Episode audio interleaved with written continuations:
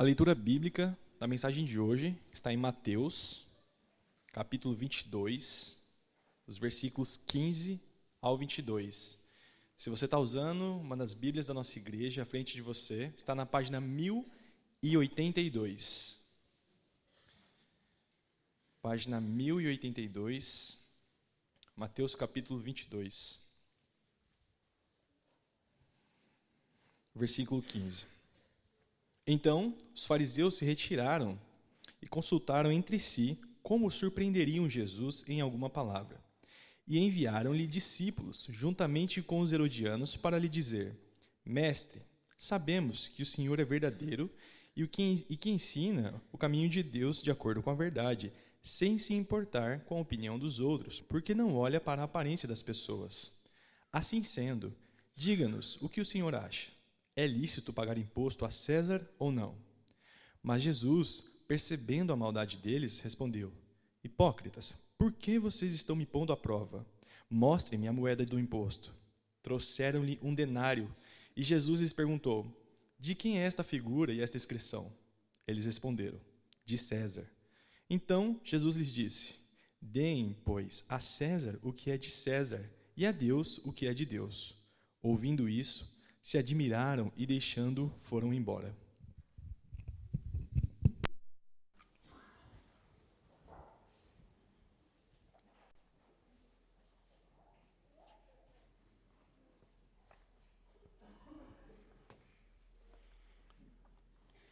Vamos, vamos orar mais uma vez.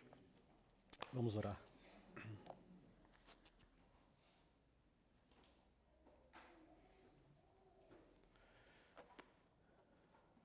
Senhor, Rei das Nações, nós queremos pedir que o Teu Espírito faça com que a gente consagre todo o nosso ser a Ti, que o que a gente acabou de cantar seja verdade, Senhor.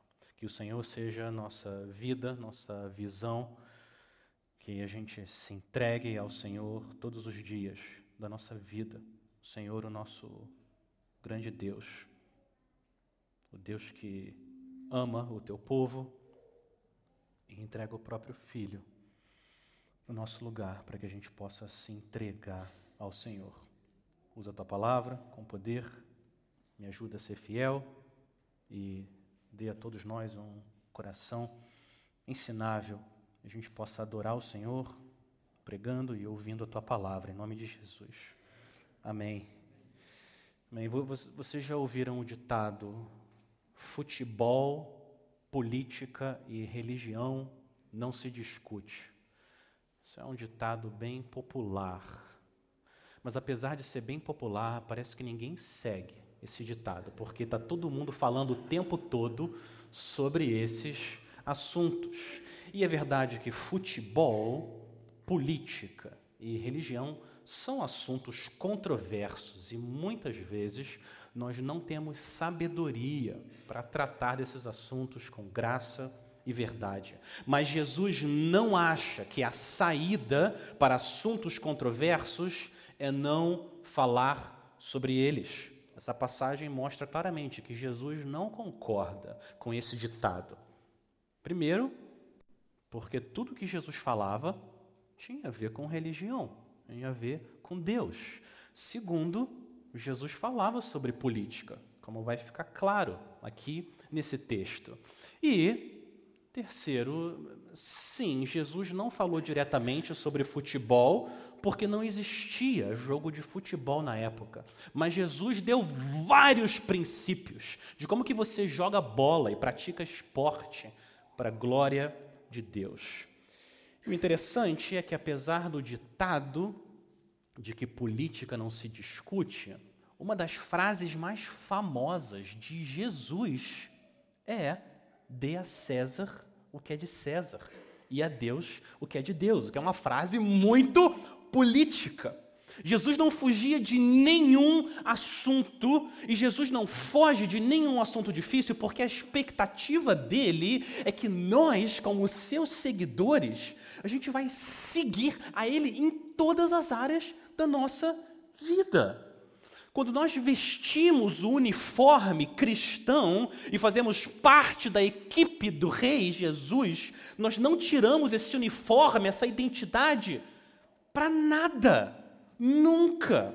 Uniforme eu sou de Cristo se torna nossa pele. E tudo que a gente faz o tempo todo, todos os dias da semana, a gente faz como cristãos.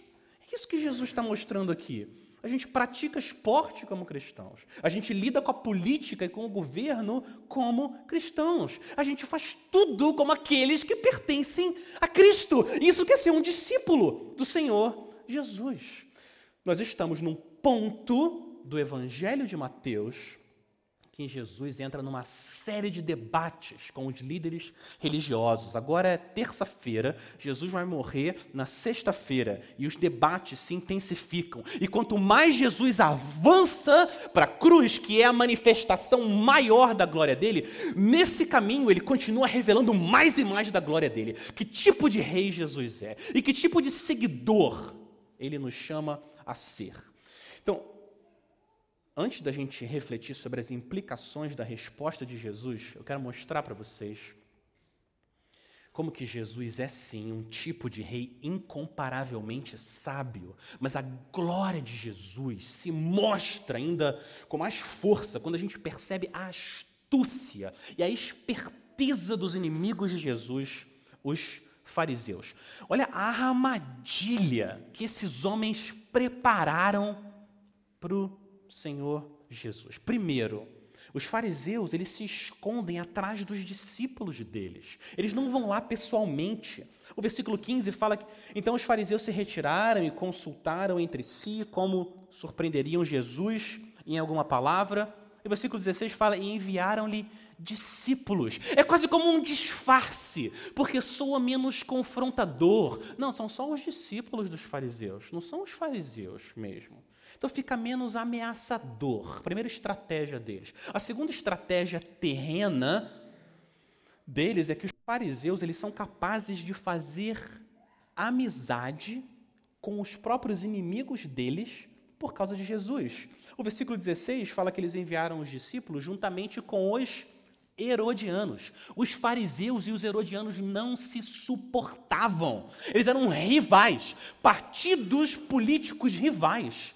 Porque os fariseus eram líder religio líderes religiosos conservadores. Eles queriam expulsar o governo romano de Israel. Eles eram o partido da oposição. Mas os herodianos apoiavam a família de Herodes, que governava na região. Os herodianos eram o partido da situação. Qualquer semelhança com a política partidária brasileira não é mera coincidência. Inimigos se juntam porque eles têm agora um outro inimigo em comum. Eles fazem alianças para derrubar os outros. Esse mundo opera muitas vezes no lema de que o fim justifica os meios. Se precisar, a gente faz alianças para se manter no poder. E é o que os fariseus herodianos fazem alianças contra Jesus. Terceira estratégia deles contra o nosso rei é a bajulação. Olha o versículo 16. Versículo 16, é, 16. Mestre, sabemos que o Senhor é verdadeiro e que ensina o caminho de Deus de acordo com a verdade, sem se importar com a opinião dos outros, porque não olha para a aparência das pessoas e blá blá. Bajulando o Senhor Jesus. Agora, bajular, encorajar, povo de Deus, não, não é a mesma coisa. Não é a mesma coisa, diferente. Encorajar é você reconhecer a graça de Deus na vida de alguém e dando glória a Deus, você anima aquela pessoa a perseverar andando com o Senhor. Isso é encorajar. Agora, enquanto o encorajamento tem o foco em Deus e nos outros, a bajulação tem o foco em si mesmo. A pessoa bajula por causa de algum interesse próprio. O bajulador quer algum favor e é por isso que um funcionário vai bajular o seu chefe. No final das contas, ele está interessado em alguma coisa. Isso mostra para a gente que a diferença principal no encorajamento e na bajulação nem é o conteúdo, mas é a intenção do coração. É possível bajular falando a verdade, porque é o que os fariseus herodianos estão fazendo aqui. Tudo que eles disseram sobre Jesus é verdade. Tudo é verdade. Mestre, versículo 16 fala: Mestre, sabemos que o Senhor é verdadeiro. Sim, ele é verdadeiro. E que ensina o caminho de Deus de acordo com a verdade. Sim, é verdade. Jesus ensina tudo. Tudo é verdade. Sem se importar com a opinião dos outros. Sim, porque não olha a aparência das pessoas. Sim, tudo isso é verdade, tudo é verdade. Jesus não é controlado pela opinião do mundo, Jesus é controlado pela opinião de Deus. Sempre.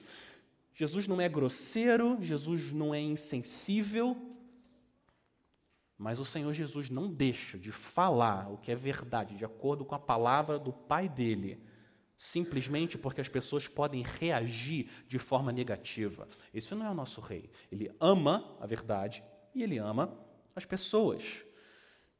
Minha oração, meu desejo é que a nossa igreja tenha uma atmosfera sempre de encorajamento, que a gente seja rápido em reconhecer a graça de Deus na vida de outras pessoas, que seja um costume, um hábito nosso, a gente dizer, meu irmão, minha irmã, meu amor, e em casa e na igreja a gente. O que você fez agora, a sua atitude, honra a Deus. Você emprestou o seu brinquedo, Deus é glorificado. Você perdoou aquela pessoa, Deus é com a sua atitude. Você está ajudando na cozinha, Deus é glorificado e a graça de Deus na sua vida. Permanece, persevera. Que a gente seja rápido em reconhecer a graça de Deus nas pessoas para a glória de Deus. Mas sem bajulação. Bajular não é coisa de cristão. Mas muito importante também, povo de Deus, que a bajulação do mundo não tenha efeito no nosso coração, como não teve no coração do Senhor Jesus. Toda aquela bajulação e nada penetrou no coração do Senhor. Porque Satanás é astuto, ele não usa só perseguição para fazer, fazer você se desviar. Satanás não usa só sofrimento para fazer você se desviar do Senhor. Não ele usa os elogios do mundo para enganar você. Salomão não se desviou porque ele estava sofrendo muito. Salomão se desviou do Senhor porque ele ficou muito apaixonado pelas coisas desse mundo. J.C. Ryan, pastor britânico, morreu em 1900. Ele disse: abre aspas, o crente que é imune à desaprovação do mundo faz bem. O crente que é imune à desaprovação do mundo faz bem. Mas o crente que é imune à bajulação do mundo, esse faz melhor. Que a bajulação do mundo não tenha efeito no nosso coração, a gente seja controlado pela palavra do Senhor por amor a Ele. E o que os fariseus herodianos fizeram é criar essa situação de bajular o Senhor para pressionar ele para falar alguma coisa e criar um problema para ele próprio e terem do que acusar Jesus. Que é o quarto elemento da estratégia deles maligna, a cartada final, versículo 17. Eles, eles armaram a mesa, agora vem a cartada final, que é essa pergunta que eles fazem para o Senhor Jesus. O versículo, versículo 17. Assim sendo, diga-nos o que o Senhor acha é lícito pagar imposto a César ou não? Não é uma pergunta discursiva. Eles fazem uma pergunta múltipla escolha. Jesus, é sim ou não? Duas opções, sim ou não. É certo nós, judeus, pagarmos imposto ao imperador romano? Sim ou não? É a situação que eles criam para Jesus. Se Jesus fala, sim, é lícito pagar imposto a César, Jesus cria um problema enorme com toda a população. Os judeus achavam que era um absurdo, era, era, era pecado se submeter a um governo pagão. Isso é demonstração de que eles não estão se submetendo a Deus. Boa parte da população de Israel achava que era errado, isso é errado pagar imposto a esse governador pagão. Então, se Jesus fala sim, ele cria um problema com a população. Agora, se Jesus fala não, não é lícito pagar imposto ao imperador romano? Ele cria um problema enorme com o governo romano. Está criando revolta. Os herodianos vêm, denunciam Jesus, eles prendem Jesus e acabaram com os planos desse Messias. Não importa o que Jesus responda, não importa. Se ele fala que é lícito, as multidões ficam contra ele. Se ele fala que não é lícito pagar imposto, o governo romano fica contra ele. É o tipo de pergunta que é o tipo de pergunta que ele joga a moeda, se der cara, eu venço. Se der coroa, você perde. Não tem como. Qualquer maneira, o adversário vai ganhar. A armadilha que eles prepararam para Jesus foi muito, muito bem pensada. Astúcia terrena. Impressionante. O único problema da estratégia deles, problema para eles, é que Jesus é a pessoa mais sábia e santa do mundo. E é impossível encurralar o nosso rei. Impossível! Porque ele tem a sabedoria de Deus. E pode juntar quem for, a aliança que quiser. Não tem como enganar o nosso rei. Versículo 18. Mas Jesus, percebendo a maldade deles, respondeu: Hipócritas, porque vocês estão me pondo à prova. O homem vê o exterior, Jesus e Deus veem o interior. Jesus sabia que eles tinham uma intenção má. E agora vem a glória da sabedoria do nosso rei. Versículo 19: Mostrem-me a moeda do imposto. E trouxeram-lhe um denário. Então, o imposto que o, que o governo romano cobrava e usava era, era um imposto usado também para fazer o, o censo. A palavra aqui no texto para imposto é a palavra censo, onde vem nossa palavra em português para censo. Então, um denário era quanto um trabalhador ganhava por dia e os romanos usavam essa moeda para fazer o censo da população.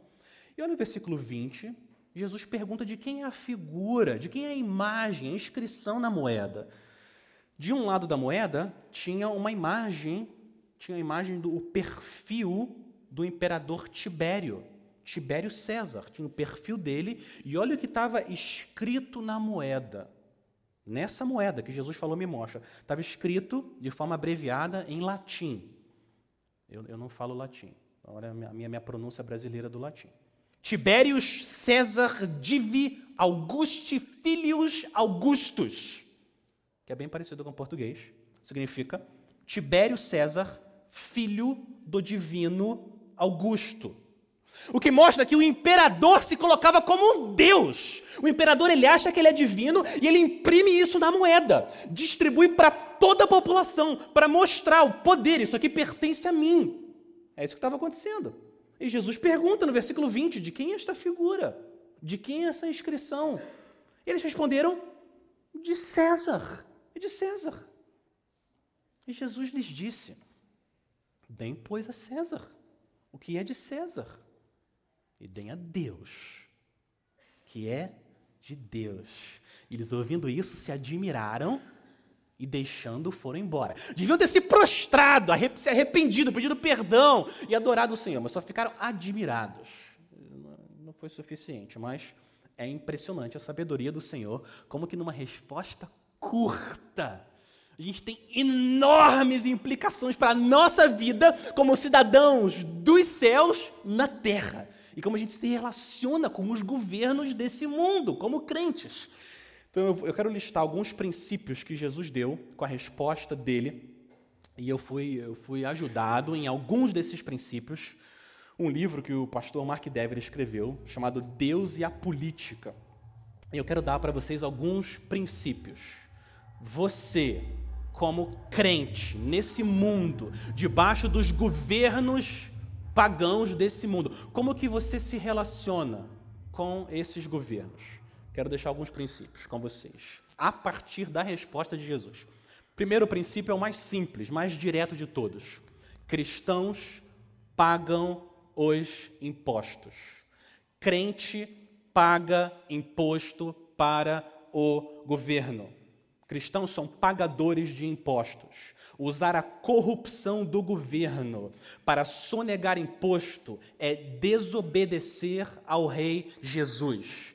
César não era um homem bom e o governo romano era um governo corrupto. Ainda assim, Jesus fala: dê a César a moeda, pague a César o que é de César. Porque ele começou respondendo. E a resposta de Jesus veio depois que eles mostraram a imagem de César na moeda.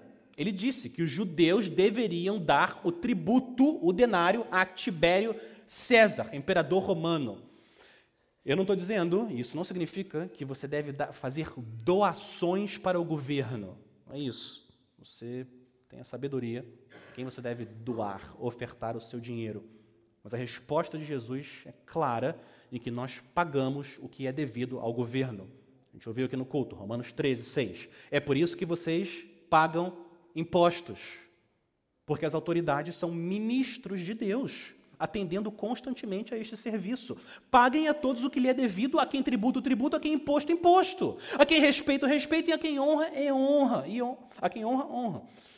Crentes pagam impostos. Agora, segundo princípio importante, a partir da resposta de Jesus: governos pagãos são governos legítimos.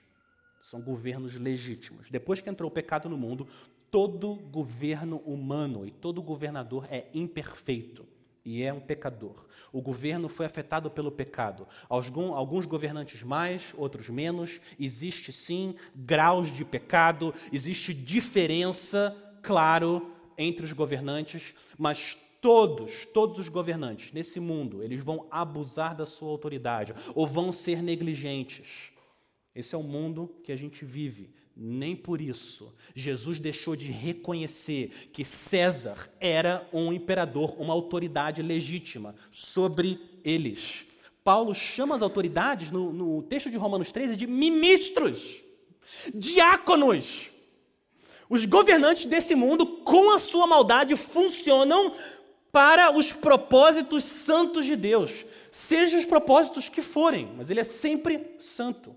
E o governo, e Deus deu ao governo duas funções. O governo, Deus criou o governo humano com duas funções basicamente: punir o mal e honrar o bem. 1 Pedro 2: Por causa do Senhor, estejam sujeitos a toda instituição humana, quer seja o rei como soberano, quer sejam as autoridades como enviadas por ele, tanto para o castigo dos malfeitores, como para o louvor dos que praticam o bem. É para isso que o governo existe: castigar o mal e louvar o bem e a gente deve se submeter. Jesus reconheceu. César tinha autoridade dada por Deus. Jesus não disse que César era um, era um homem piedoso. Jesus não disse que ele era um homem bom. Jesus não disse que César era um exemplo de liderança. Não é verdade. Tibério César era um homem mau. Se você não tem estômago, eu aconselho você nem ler as coisas que foram ditas sobre ele. E Nero não era melhor. Os imperadores romanos eram homens perversos. Jesus fala, eles são autoridades que Deus colocou. Deus é soberano sobre eles. Vocês não fazem a gente pecar, a gente deve se submeter. Jesus não aprova todas as decisões de César, mas ele diz sim, ele é uma autoridade, um governo legítimo. Todos os governantes vão prestar contas a Deus. E todos nós vamos prestar contas a Deus. O nosso papel é nos submetermos a eles e Deus, no devido tempo, vai lidar com cada um dos César e governantes desse mundo.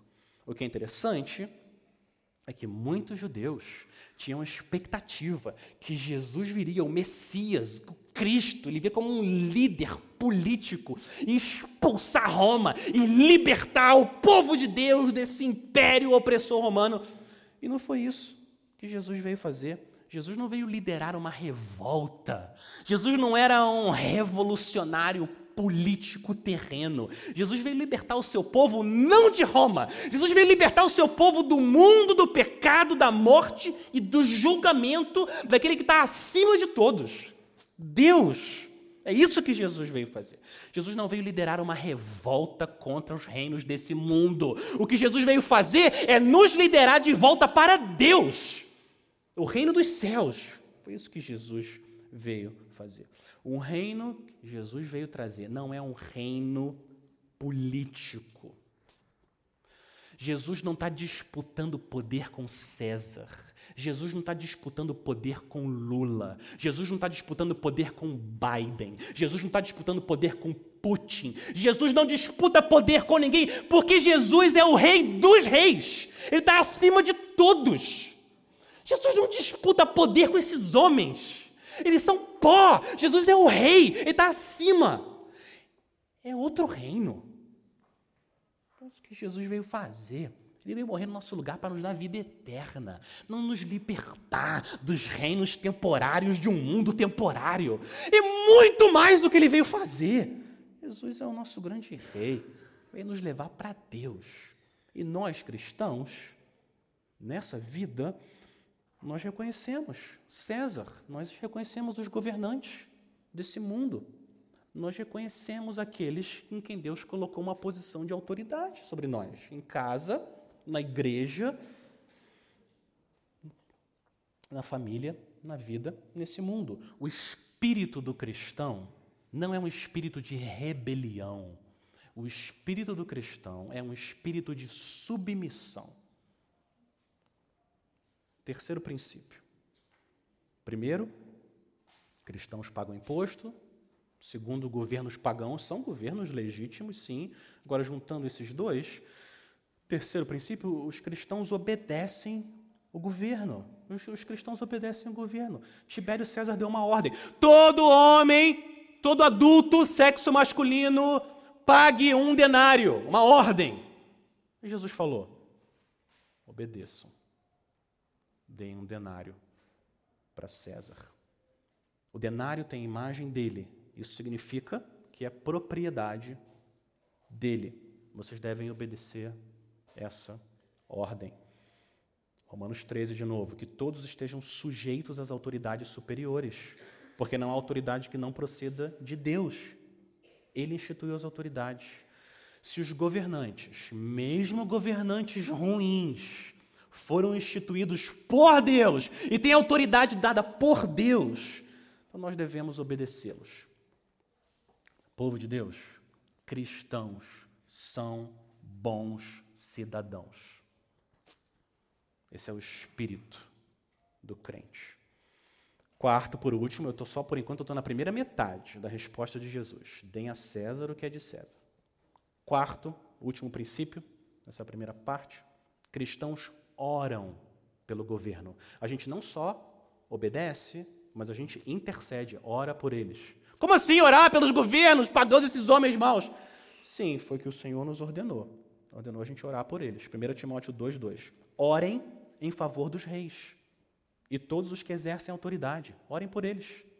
Para quê? Para que vivamos vida mansa e tranquila tranquila, com toda piedade, respeito. Isso é bom e aceitável diante do nosso Deus, diante de Deus, nosso Salvador. Toda quinta-feira, toda quinta, a gente ora pelos governantes. A gente ora. A gente ora pelos prefeitos, ora pelos governadores, a gente ora pelos presidentes, a gente intercede por eles. Nós oramos pelo Bolsonaro, nós oramos pelo Lula, e se o Senhor Jesus não voltar antes, a gente vai orar pelo próximo presidente. Cristãos denunciam as maldades do governo. A igreja tem uma voz profética que denuncia: isso é mal, isso é errado, se arrependam, creiam no Senhor. Mas existe um respeito que o cristão tem por aqueles que têm autoridade. E às vezes eu fico com a impressão que tem uns crentes que querem tirar o uniforme de cristão para usar as redes sociais. Como se a gente não tivesse que ser crente quando a gente está usando as redes sociais. Uma linguagem chula, agressiva, que desrespeita as pessoas porque a gente discorda delas. Isso não é correto. O apóstolo Paulo, Efésios 4:26, disse: "Fiquem irados e não pequem".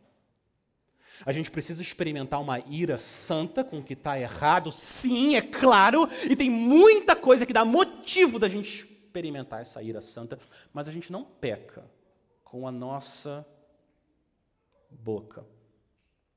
A gente deve interceder, orar pelos governantes, para que a gente viva vidas tranquilas, mansas. Foi o que Jesus nos ensinou, que a palavra de Deus disse. Então, antes da gente digitar ou falar alguma coisa, minha sugestão, fale com Deus antes. Ore, interceda.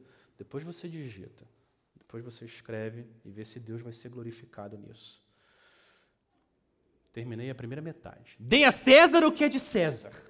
Então a gente paga imposto, a gente obedece governo, a gente ora, intercede por eles e a gente reconhece que governos pagãos são governos legítimos, sim. Mas Jesus não parou aí. Agora vem a parte mais importante da resposta de Jesus. Olha o versículo, o versículo 21. Deem, pois, a César o que é de César. Jesus continuou. E a Deus o que é de Deus. Pergunta o que, que é de Deus. O que, que é de Deus? Quais são as coisas que nós devemos dar a Ele? Nós vimos o que é de César. O imposto deve ser pago a César. Nossa submissão, que não exige o pecado, sim, é dado a César. Mas o que é de Deus? O que é de Deus? Para a gente entender o que é de Deus, a gente tem que voltar para o texto e ver o que Jesus falou antes. Olha o versículo 20. Jesus pede para eles mostrarem uma moeda. E Jesus faz uma pergunta: de quem é esta figura? Literalmente, de quem é esta imagem e essa inscrição? De quem que é essa imagem? E eles falam de César, e aí Jesus diz: deem a César o que é de César e a Deus o que é de Deus. A lógica de Jesus é: a moeda tem a imagem de César, dê então ela, a moeda, a César. Ela pertence a César. Aquilo que tem imagem de alguém é propriedade de alguém. Ele é o dono. A imagem de César está na moeda. Tudo bem, aonde que está a imagem de Deus? Onde que está impressa a imagem de Deus? Em você, em mim, no homem e na mulher. Então a lógica de Jesus é que se o denário pertence a César, porque tem a imagem de César, você pertence a Deus, porque você tem a imagem de Deus. Primeiro capítulo da Bíblia, Gênesis 1. Deus falou: façamos o ser humano a nossa imagem, a nossa, conforme a nossa semelhança. Nós devemos, porque você tem a imagem de Deus em você, você deve a Deus tudo que você é e tudo que você tem. É isso que Jesus está falando. Eu quero desmembrar essa segunda metade da resposta de Jesus em mais três princípios sobre como a gente deve lidar com o governo civil dos homens e como a gente deve lidar com o governo celestial de Deus. O que, que Jesus, quais são as implicações? Jesus dizer que deem a Deus o que é de Deus. Primeira, primeira implicação importante é que César não é Deus. Deus é Deus, não César, não César. Jesus está dizendo, essa inscrição na moeda, Tibério César, filho divino, Jesus está dizendo, não é verdade. Deus é Deus, ele recebe o que é dele, César é César, ele recebe o que é dele. Jesus está dizendo, o que está escrito na moeda não é verdade. César nem é Deus e nem é o filho de Deus. Deus está acima. Jesus está mostrando com essa resposta que acima do imperador romano tem o imperador do universo, nosso Deus. Vocês lembram quando Jesus foi preso? Pilatos disse para Jesus: Você não sabe que eu tenho autoridade para soltar você ou para crucificar você? E Jesus falou: Nenhuma autoridade você teria sobre mim se de cima não tivesse sido dada. Acima dos imperadores desse mundo tem um outro imperador mais poderoso, o soberano, que a gente cantou várias músicas hoje sobre ele. O alto, sublime trono está sentado o nosso Deus. Então, Jesus mostrou. O que está escrito na moeda não é verdade. Deus é Deus, não César. Segundo princípio, que Deus disse, que Jesus disse aqui. O segundo princípio é que a nossa obediência a Deus é ilimitada. E nossa obediência ao governo civil é limitada. Nossa obediência a Deus ilimitada. A nossa obediência ao governo civil é, civil é limitada. Depende. Nós devemos, sim, obediência ao governo civil, a não ser que eles, número um, impeçam a gente de obedecer o nosso imperador dos céus. Ou, número dois, obriguem a gente a pecar contra o nosso Deus, o nosso imperador. Nesses casos, o que você faz é desobedecer o governo para obedecer a Deus. A gente não desobedece ao nosso grande Deus, porque os governos desse mundo exigem. Proibiram os apóstolos de pregar o nome de Jesus. O sumo sacerdote prendeu os apóstolos e disse: Não é verdade que ordenamos expressamente para que vocês não falem nesse nome? Foi uma ordem, ele tinha autoridade, o sumo sacerdote tinha autoridade sobre eles. E o que, que Pedro e os apóstolos responderam? É mais importante obedecer a Deus do que aos homens. Isso vale para a gente também. Imagina, tem país que é assim. Se o governo, por exemplo, diz que você só pode ter um filho, se a sua esposa engravidar, você tem que matar o bebê. O que, que você faz? Você desobedece. Claro, você faz igual as parteiras. Não é isso? As hebreias vão ter os filhos que forem. E a gente desobedece. A gente desobedece às ordens dos reis, com R minúsculo, para obedecer a ordem do nosso rei, com R maiúsculo, nosso grande rei. Cristãos não matam pessoas inocentes, a gente não faz isso. E se o governo proíbe a igreja de adorar o Senhor, como eles fazem com os nossos irmãos perseguidos o tempo todo, o que você faz? Você desobedece, claro. Claro que a gente desobedece, para obedecer ao nosso grande Deus. E se eles proíbem a gente de pregar o Evangelho? O que, que a gente faz? A gente desobedece. A gente vai pregar Cristo e Ele crucificado, e o Senhor vai salvar o seu povo. E muitos irmãos nossos, porque eles desobedecem, eles são presos. John Bunyan ficou preso por causa disso.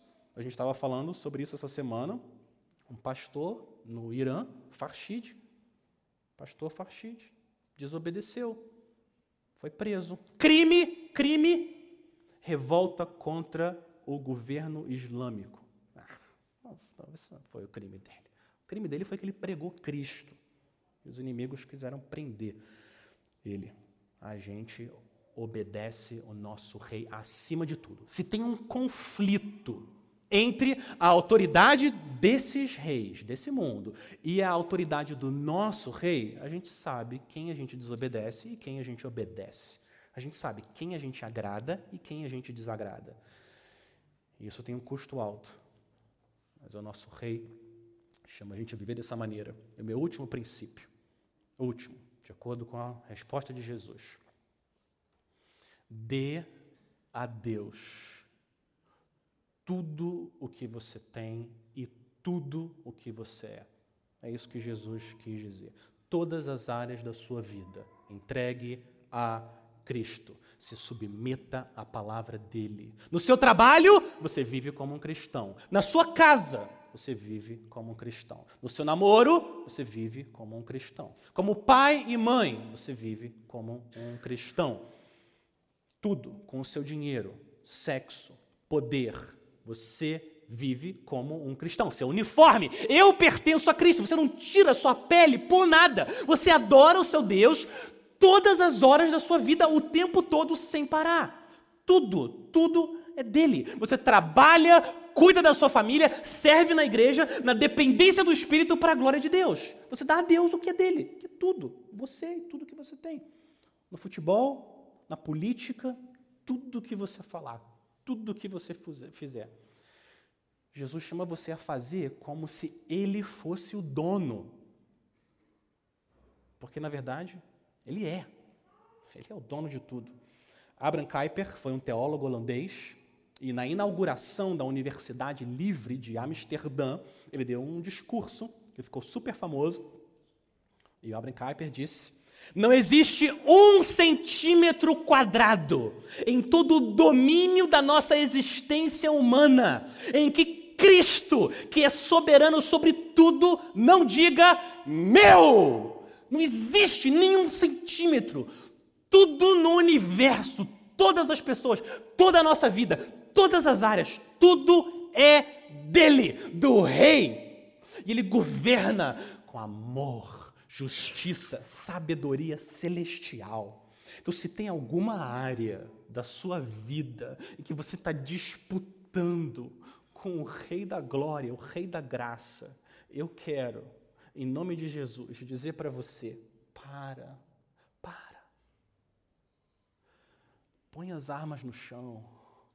Põe as armas no chão. Que luta é essa? Você vai lutar com o Rei que é crucificado no lugar de pecadores. Larga as armas. Segue a Cristo, se submeta a Ele em todas as áreas da sua vida. Peça perdão, entregue tudo ao Rei. Tudo é dele. Nós somos dele porque nós temos a imagem de Deus em nós. Somos propriedade dele. Mas não só isso, tudo é dele. Todas as estrelas, grãos de areia, essa igreja, tudo, nossos corpos, a sua casa, você sabe, não é sua, é dele. Seu carro não é seu, é dele. Seus dias não são seus, seus dias são dele, seu tempo é dele, tudo é dele, tudo. Salmo 24. Ao Senhor pertence a terra e a sua plenitude, o mundo e os que nele habitam. Tudo, tudo pertence a Ele. E parece que os levitas cantavam esse salmo toda semana. Ao Senhor pertence a terra e toda a sua plenitude, tudo. Tudo é de Deus. Dar a Deus o que é de Deus é pedir perdão pelos nossos pecados, quando a gente fica segurando e não entrega a Ele. Dar a Deus o que é de Deus, você obedece o que Jesus está falando, se entregando a Ele, confiando que o Rei morreu no seu lugar, entrega todas as áreas da sua vida, tudo, tudo, tudo. Você ora, confia e obedece a palavra dele. Jesus disse: O meu reino não é desse mundo. Jesus não veio inaugurar um reino nesse mundo. E nós, como aqueles que vestem um uniforme, eu sou de Cristo, a nossa pele, a gente não pertence mais a esse mundo. A gente não pertence a esse mundo. Crente, eu quero lembrar você: você é um estrangeiro. Você é um brasileiro morando no Brasil estrangeiro. Esse mundo não é a sua casa. Nosso coração não pode ser controlado pelos castelos de areia. Daqui a pouco vai vir uma onda e vai levar tudo. Não, nós somos estrangeiros. O seu papel é ser uma bênção na Babilônia. O seu papel seja uma bênção na Babilônia, denuncie o mal, proclame a mensagem de paz que o rei deu para a gente nós não vamos olhar para o Senhor Jesus como um revolucionário político. Jesus veio estabelecer um reino de outra natureza. Mas eu quero deixar claro também que o Evangelho é a mensagem mais política do mundo. O Evangelho é a mensagem mais política do mundo. O que, que o Evangelho diz? Existe um rei acima de todos os reis e nós vamos prestar conta a ele. E esse rei se ofereceu no lugar de pecadores. A mensagem do soberano é: se arrependam e creiam nele, sigam a ele. E o rei prometeu. Esse rei prometeu: eu perdoo vocês de todas as iniquidades, vocês confiarem em mim. Povo de Deus, a gente não depende dos governos desse mundo para o evangelho avançar e para a igreja ser fortalecida. Não. A gente depende do governo de Deus. E Deus governa. Ele é Deus. A gente precisa ficar preocupado com os governos maus. Nenhum César nesse mundo, nenhum imperador vai segurar o braço do nosso imperador imperador dos céus. E a palavra do rei tem poder para salvar. Cristo triunfou sobre a morte e o pecado e o mundo. Ele já comprou um povo de cada tribo, língua, povo e nação. Eles já estão comprados. E agora o que a gente faz é proclamar a mensagem dele. A gente deve sim obediência a César. Crente, pague os seus impostos. Pague os seus impostos. Cumpra as leis Cristãos são bons cidadãos, sim, mas acima de tudo, dê a Deus o que é de Deus e tudo é dele. Você está em Cristo? Vocês foram comprados por preço. 1 Coríntios 6,20. Vocês foram comprados por preço. Agora, pois, glorifiquem a Deus no corpo de vocês. 1 Coríntios 6, 20. Jesus, aquele que é a imagem do Deus invisível, aquele que tem impresso nele a imagem do Deus invisível de forma perfeita, esse Jesus se entregou no nosso lugar. Os guardas de César pregaram ele numa cruz, no nosso lugar. Por que, que ele fez isso? Para nos comprar com o sangue dele, pagar pelo nosso pecado, nossa desobediência ao imperador. Então agora, entregue-se a Ele, entregue-se a Cristo em todas as áreas da sua vida. Confie nele, obedeça a Ele, dê a Deus o que é de Deus. Dê a Deus tudo o que você é e tudo o que você tem. Amém? Vamos orar. Senhor nosso Deus, soberano, Rei dos reis, Senhor dos senhores, o imperador dos imperadores, Senhor, nos dê sabedoria para viver nesse mundo de uma maneira que agrada o Senhor. Nos dê também coragem, ousadia para a gente proclamar Cristo e viver para a glória dele mesmo que os reinos desse mundo criem oposição, que no poder do teu Espírito a gente possa proclamar a mensagem da paz que nosso Rei nos deu. Nos ensina, Senhor, a dar sim o que é de César para César, mas não deixa, Senhor, a gente deixar de dar a Deus o que é de Deus. Em nome de Jesus. Amém.